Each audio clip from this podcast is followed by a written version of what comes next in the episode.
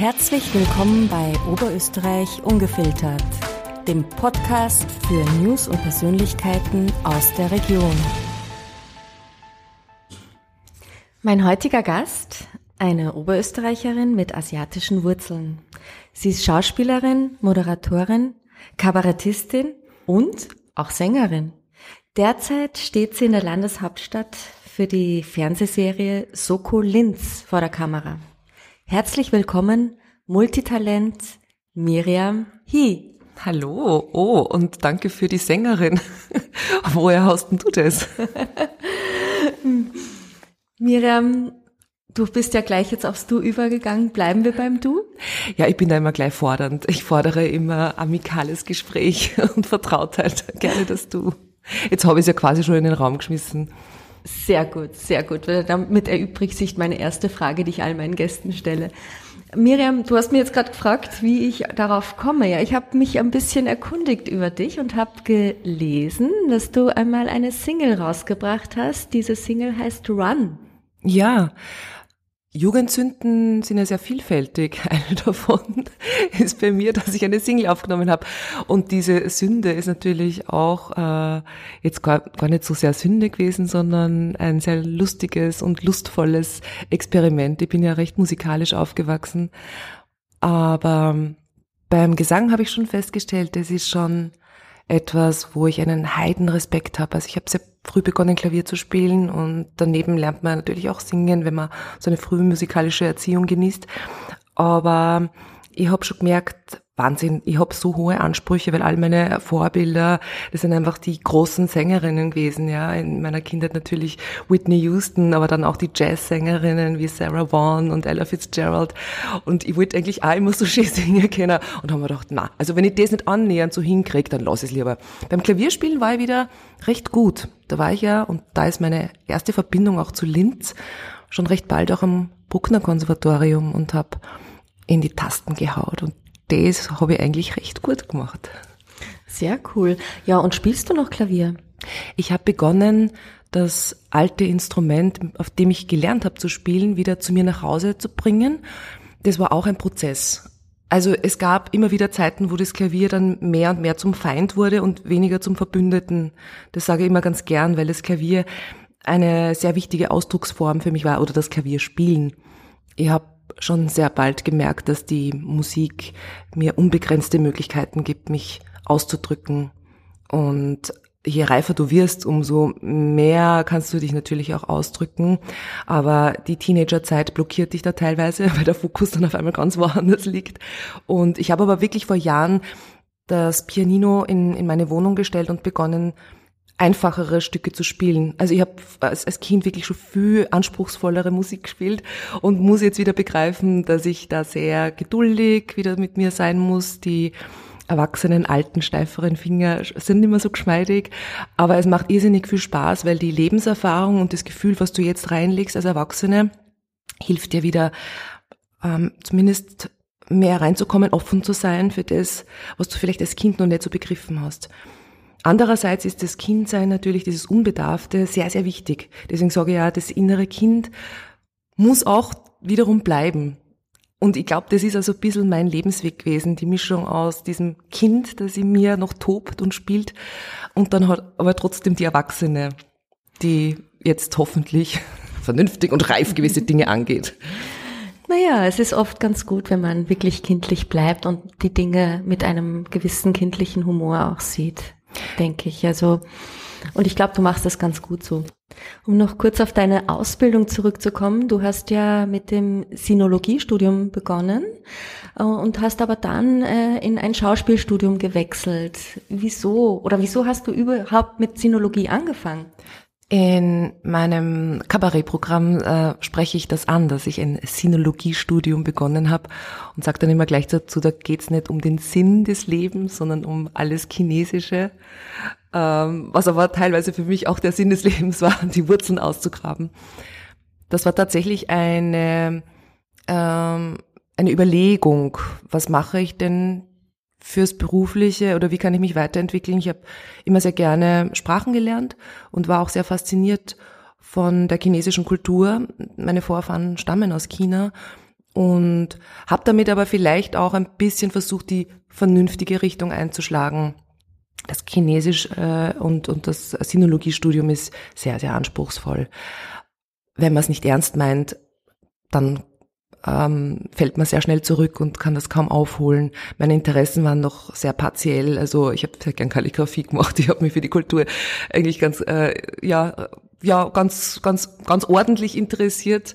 Aber alles andere, da muss man einfach sehr sehr fleißig sein. Und ich habe gemerkt, den Fleiß kann ich nur dann voll entwickeln und ähm, wenn ich etwas tue, wo ich hundertprozentig dahinter stehe und da musste ich auch ehrlich zu mir sein und sagen, ich liebe die Kunst, ich ich möchte Schauspielerin sein und habe dann meinem Vater, der schon sehr begeistert war, dass ich das Sinologiestudium begonnen habe, unterbreitet, dass ich nach meinem ersten Theaterkurs äh, switchen möchte und die Schauspielerei nicht nur nebenbei machen möchte, sondern das als Beruf erlernen will. Und so kam es dann. Aber so die paar Brocken Chinesisch, die habe ich mir gemerkt und in der Karaoke-Bar kann ich hin und wieder schon ein paar Zeilen lesen und singen. Sehr fein. Ja, hat dir das auch ein bisschen eben geholfen, deine Wurzeln ein bisschen besser zu verstehen? Noch nicht so ganz, ein bisschen. Tatsächlich ist das Wurzeln ausgraben und die Ahnenforschung intensiver geworden mit der Beschäftigung meines Kabarettprogramms Who is He? Und da habe ich zum ersten Mal konkretere Fragen gestellt, wer denn meine Ahnen waren, woher die kamen, was mein Vater darüber wusste oder meine Mutter. Mein Vater war immer sehr interessiert an, an der Geschichte der Familie. Meine Mutter auch, aber mein Papa hat da irgendwie noch mehr ähm, herausgefunden, noch mehr Bildmaterial auch gehabt und ich fand das sehr faszinierend weil uns das ja auch prägt und weil wir dann vielleicht auch äh, verstehen, warum etwas so und so gekommen ist und wie dann auch ja unsere Geschichte entstanden ist. Das war, finde ich, eigentlich äh, recht spät, dass sie das so entwickelt hat. Also tatsächlich mit ähm, zehner Jahre, wo ich dann begonnen habe, so ein bisschen mehr an dem zu recherchieren. Und dann 2019 habe ich tatsächlich mein Debüt geschafft als Kabarettistin. Du hast ja auch einen Sohn, du hast relativ bald schon deinen Sohn bekommen, du bist früh Mutter geworden. Ist das nicht auch ein Stück weg, ähm, ja, so eine Art Verantwortung, auch dem Kind die Wurzeln näher zu bringen? Äh, Verantwortung, als Verantwortung habe ich es weniger gesehen, weil da habe ich so in meiner eigenen Bubble mit ihm auch teilweise gelebt. Dadurch, wie du vorher schon gesagt hast, Karina, dass ich jung Mutter geworden bin, da lagen die Prioritäten ganz woanders. Das kam wirklich erst später. Der Keanu war dann eigentlich die treibende Kraft, die auch gesagt hat, da gibt's ja jetzt schon Möglichkeiten, so mit äh, ähm, diese DNA-Analysen so zu machen. Da hat er sich dann einfach schon mehr und mehr dafür interessiert und über sowas auch gesprochen. Das kam von ihm aus. Also ich habe ihn, ich weiß gar nicht, ich habe so manchmal das Gefühl, der Typ ist schon so cool auf die Welt gekommen, der hat so viel selber geschafft. Ich weiß gar nicht, wie viel ich dazu beigetragen habe.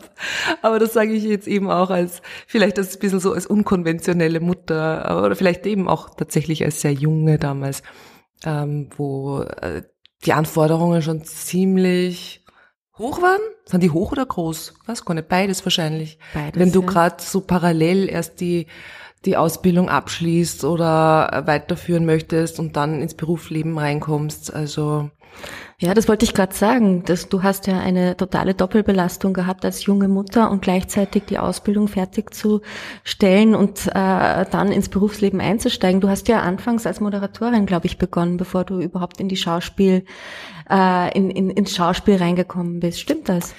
Es, es stimmt nicht ganz, aber viele nehmen es an, weil meine Schauspielkarriere, ähm, sage ich mal so, recht spät begonnen hat oder sehr, äh, sehr spät präsent geworden ist, auch für, für die Außenstehenden. Ich habe meine Schauspielausbildung schon äh, davor gemacht, bevor ich ins Moderationsfach eingetreten bin.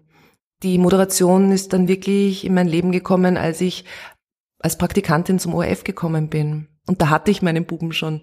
Also das war auch nie die Frage, dass ich entweder oder mache. Ich wollte beides. Das ist auch so der Drive, den ich hatte. Und es ist vielleicht auch der Vorteil, wenn man äh, einfach jung ist und also auch wenn man älter ist eigentlich in Wahrheit, das ist vielleicht altersunabhängig, aber ich habe mir damals einfach nur gedacht, ich muss noch ganz viel und werde noch ganz viel erreichen mit dem Buben und da war einfach auch die Frage, wie weit komme ich da mit der Schauspielerei? Und da entdeckte ich auch meine zweite Leidenschaft, das Moderieren. Das etwas völlig anderes ist als Schauspiel. Und äh, dein Sohn ist da auch eher auf der künstlerischen Seite, möchte auch Schauspieler werden oder Moderator oder ganz was anderes? Er kann sehr gut moderieren. Das habe ich zuletzt festgestellt, als er bei einem Fest den Zeremonienmeister gegeben hat. Da war ich ja recht beeindruckt, aber er ist in die andere Richtung gegangen. Also er ist Programmierer und ganz, ganz toll in dem, was er tut und kann mir sehr viel beibringen und hilft auch der ganzen Familie immer, wenn es einmal technische Gebrechen geht oder wenn er mal mit dem Handy irgendwas nicht klappen soll. Da ist der Keanu die erste Adresse. Miriam, was war deine erste Rolle in deiner Schauspielkarriere? Das ist eine gute Frage, das fragt mich fast niemand. Was war meine erste Rolle nach der Ausbildung? Ähm, das war wohl Entweder war es die chinesische Killerin, die mit einer tiefgefrorenen Pizza den Gangsterboss tötet und sich rächt natürlich, weil ihr Vater auf, auf unglaublich brutale Weise ermordet wurde. Oder es war doch eine der illustren Figuren aus Wolfgang Bauers Massaker im Hotel Sacher, was wiederum ein Theaterstück war, das wir in Wien aufgeführt haben. Mm. Das ist eigentlich ein, das sind zwei ganz gute Beispiele, ähm, die zeigen, wofür ich gerne besetzt wurde lange Zeit. Das ist typische Bild der asiatischen Killerin. Das hat ja, aber es hat mir auch riesig viel Spaß gemacht, in, in diesem Film mitzuwirken. Der war auch total skurril und absurd. Ich meine, Pizza als äh, Mordwaffe das, äh, sieht man nicht alle Tage. Aber äh, das war natürlich hin und wieder ein bisschen Blockade. Also nicht die Pizza, sondern für mich war es manchmal ähm, sehr einseitig und viel zu kurzsichtig, dass man halt immer nur die, die Killerin sieht oder halt die, die geheimnisvolle, mysteriöse oder die exotische Schönheit, ähm, die stumm. Du wurdest sozusagen auch schubladisiert in der Zeit, man, oder? Man wird als mhm. asiatische Frau auch hierzulande ja. Ähm, immer noch, jetzt schon weniger, sehr stereotypisiert oder ähm, übersexualisiert. Das ändert sich zum Glück. Ich, ich treibe es auch in meinem Kabarettprogramm an die Spitze mit diesem Thema, aber es ist wichtig anzusprechen, dass wir das aufbrechen.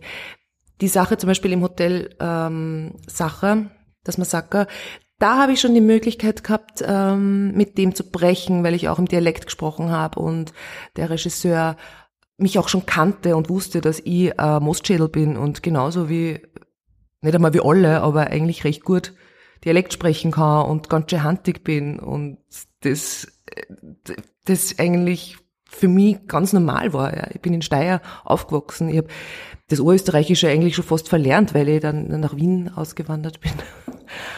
Aber zum, ich bin wirklich froh, dass ich eigentlich recht spät jetzt in das ganze Film- und Fernsehfach als äh, Schauspielerin reingekommen bin, weil ich merke, jetzt öffnet sich alles. Auch was das Alter anbelangt. Ähm, da müssen wir auch diese Grenzen aufbrechen. Man ist mit äh, 40 heutzutage einfach im besten Alter. Wir müssen alle nur so viel arbeiten eigentlich in, in, in diesem Zeitalter. Und wir sind fantastisch. Wir, wir geben auf uns Acht, hoffentlich. Wir schauen auf uns und äh, man kehrt nur lang nicht zum alten Eisen. Und wenn man zum alten Eisen gehört, dann sehe ich das als eine Veredelung, dann sehe ich das als etwas Tolles, weil du sehr viel Lebenserfahrung mitbringst und im besten Fall gesund genug bist, um noch was auf die Beine zu stellen, dein Leben umzukrempeln oder noch was Neues anzufangen. Ich ermutige die Menschen da immer, da sie nicht zu, ähm, sich nicht zurückzuhalten oder zu glauben, es ist zu spät Naja, du schaust ja noch sehr jung aus für dein Alter. Wahrscheinlich sind das die asiatischen Gene. Man sagt ja immer generell, asiatische Frauen schauen immer ein bisschen jünger aus. Oh, aber, das stimmt aber nicht immer. Aber hast du nicht auch einen Druck, dass du sagst, okay, du machst da mal da was oder da? Die, die, äh, die, der Film ist ja grundsätzlich ungnädig, was, was Alter betrifft. Ja, ja, ja. Also es wäre verlogen zu sagen, dass das alles egal ist oder dass das Altern ähm, jetzt auch mental spurlos an einem vorübergeht, sondern dass man sich auch damit beschäftigt, dass man seinen Struggle hat. Man will jetzt einmal per se, glaube ich, nicht schlecht ausschauen oder fertig ausschauen. Auch ich habe immer wieder gesagt, ich will nicht mein ganzes Leben und meine ganze Lebenserfahrung im Gesicht sehen. Ich gib's offen zu. Ich will's nicht.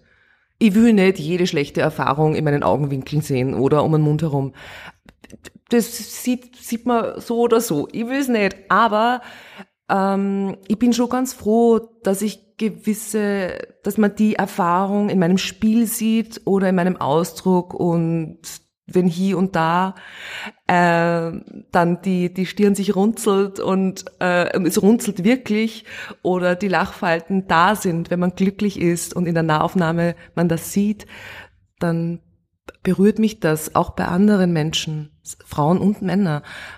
Ich glaube, wenn, wenn einem was stört und es gibt mittlerweile schon so viele gute Möglichkeiten, ähm, sich zu helfen, sich gut zu fühlen und sich schön zu fühlen, bitte, go for it. Ich glaube, man muss immer die Balance finden und, und das Richtige für sich herausfinden. Und wer bin ich, dass ich verurteile oder beurteile, was jemand tun sollte oder nicht, solange man auf seine Gesundheit schaut und das irgendwie halt gesundheitlich nicht ich meine, es ist immer, glaube ich, immer wieder mal sozusagen gewisse Risiken dabei. Aber was haben wir uns schon alles für einen Schatz eingehaut? Also alles Mögliche überhaupt essen, etc., etc. Also ich bin der Meinung, Freiheit für alle, take care und ähm, ja, wenn, wenn ihr mal zu viel umeinander runzelt, dann gibt es sicher tolle Möglichkeiten. Momentan schlage ich mir sehr viel aufs Gesicht. Das ist eine asiatische Methode. Okay. Hat man das gehört? Immer regelmäßig machen. Das ist gut für die Durchblutung. Super, vielen Dank für den Tipp. Die Hörerinnen da draußen, die werden sich sicher drüber freuen. Miriam, welche Projekte stehen in der nächsten Zeit für dich an? Einerseits als Schauspielerin und andererseits als Kabarettistin. Also wir sind ja jetzt gerade, wo ich hier bei dir sitze, mittendrin in den Dreharbeiten von Sokulinz, der dritten Staffel. Ähm, die wird nächstes Jahr dann zu sehen sein. Und dann gibt es auch eine neue Staffel von Vienna Blatt, eine sehr spannende historische Krimiserie auch, wo ich das Team seit der zweiten Staffel verstärken darf als Archivarin, Lisa Linde. Und da freue ich mich auch sehr darauf, weil das immer ein, ein besonderes Highlight ist, da eine Reise zu machen in das alte Wien. Und äh, Kabarett mache ich natürlich auch noch. Who is he hatte eine schwere Kindheit in der Corona-Zeit und darf deswegen noch ein bisschen bleiben. Und da spiele ich unter anderem, und darauf freue ich mich ganz besonders, am 16. Februar im Posthof in Linz. Und das ist halt eine ganz besondere Stätte. Das hat also meine Jugend mitgeprägt. Auf das freue ich mich richtig. Sehr schön. Wir freuen uns auch drauf. Miriam, was ist dein persönliches Geheimnis, Entspannung aus deinem doch sehr umtriebigen, stressigen Film- und Kabarettleben zu finden? Ich habe mir diese Entspannungszeiten immer sehr stark geholt. Ich, ich fordere das für mich ein. Ich bin kein Burnout-Mensch, das habe ich schon sehr schnell festgestellt. Ich kann sehr viel leisten in kurzer Zeit und das ist vielleicht auch mein, mein Leben und meine Arbeit. Ich mache sehr viel, ich bin sehr vielseitig und brauche auch dann immer wirkliche Ruhepausen. Ich bin dann auch gerne in der selbstgewählten Isolation und tanke mich dann wieder auf, indem ich Fahrrad fahre und in der Natur bin oder Freunde treffe. Aber ganz, ganz wichtig, sich das zu nehmen. Und manche würden das als egoistisch bezeichnen, wenn man dann nicht erreichbar ist oder sich so einigelt. Ich sehe es als Selbstliebe und Selbstschutz, um wieder zu Kräften zu kommen und dass man das tut, und, und nicht versucht, dann noch alle möglichen anderen Pflichten zu erledigen, weil es bringt nichts. Man sagt ja immer, man sollte mal auf sich selber schauen, dann kann man auch besser auf andere schauen. Das mache ich ganz gern. Könntest du das Rad der Zeit zurückdrehen? Wie würde dein Weg heute aussehen? Ich glaube, das Schicksal, ich glaube an das Schicksal und ich glaube, das Schicksal hat, hat vieles für mich eben schon so vorbereitet. Ich, ich kann sehr viel beitragen. Ich glaube aber, es wäre wahrscheinlich so oder so, so gekommen. Und äh, das gibt mir auch einen gewissen Frieden. Wenn ich das Gefühl habe, das war vielleicht jetzt nicht so super, was mir gerade passiert ist, dann ziehe ich meine Lehre und gehe weiter mit dieser neuen Erfahrung im Rucksack des Lebens. Welche sind deine drei wichtigsten Werte im Leben? Ganz schwierig, weil so vieles wichtig ist, aber wahrscheinlich schon der Respekt. Also Respekt vor sich, vor anderen, vor der Natur. Die Liebe natürlich und die Ehrlichkeit auch wiederum sich selber gegenüber, sich selbst gegenüber und anderen, was ja auch irgendwo ein bisschen mit Respekt zu tun hat, wenn wir sie ehrlich sind. Woran glaubst du? Ich glaube daran, dass nicht so sein und bleiben muss, wie es ist. Ich glaube an Veränderung. Ich glaube aber an auch an gleichzeitig an Beständigkeit. Ähm, ich habe immer an das Gute geglaubt und auch wenn ich Grauenhaftes und, und Furchtbares sehe, das in der Welt passiert, bin ich der Meinung, dass wir immer ein Körnchen Glück und, und, und Gutes in diese verrückte Welt reinschmeißen können und dass was Gutes entsteht. Wann ist ein Tag für dich perfekt? Wenn ich nicht drüber nachdenken muss, ob es war oder nicht, wenn es einfach passiert. Das Glücklichsein, das äh, ist etwas sehr Rares. Das wirkliche Glücklichsein oder etwas Perfektes, das gibt's ja eigentlich fast nicht. Aber ja, wenn's wenn's ganz unbelastet ist und schön und frei von, von schweren Gedanken, ist es schon mal ganz gut. Könntest du ein ganz kurzes Statement abgeben? Was würdest du den Hörerinnen da draußen sagen und den Hörern? Ich, tue mir schwer, anderen etwas zu sagen, aber ich, deswegen bin ich wahrscheinlich keine gute Anführerin. Aber ich würde wahrscheinlich sagen, tut's, tut's was und wenn's mal nix ist, dann ist es auch gut.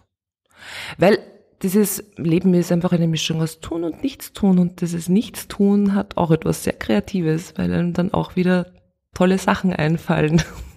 Das sagt, wie gesagt, eine, die Lebensqualität vor Burnout stellt. Miriam, was stimmt dich zuversichtlich? Dass wir mehr über Dinge sprechen, dass wir mehr und mehr reflektieren, dass die Jungen auch schon auch wiederum mit anderen Werten aufwachsen, mit einem anderen Bewusstsein. Ich bin zuversichtlich, dass wir dranbleiben werden und müssen, um weiterhin die Dinge zu verbessern. Schwierige Dinge, Dinge, die vielleicht gerade im Ungleichgewicht sind, ähm, werden mit der Zeit auch mehr die Balance finden. Das, wo wir jetzt noch aufschreien, um Gottes Willen, wie soll sich das ausgehen, dann wird ja jeder so oder jeder da oder jede. Das wird sich klären. Wir müssen nur dranbleiben. Veränderung gehört dazu, wie ich vorher schon gesagt habe. Es muss und soll ja nichts bleiben, wie es ist. Nicht alles. Das hast du jetzt sehr schön gesagt. Danke, Miriam. Miriam Hi, danke fürs Kommen. Danke, es hat mich sehr gefreut. Wirklich. Hat Ihnen unsere Sendung gefallen? Dann hinterlassen Sie uns doch bitte eine 5-Sterne-Bewertung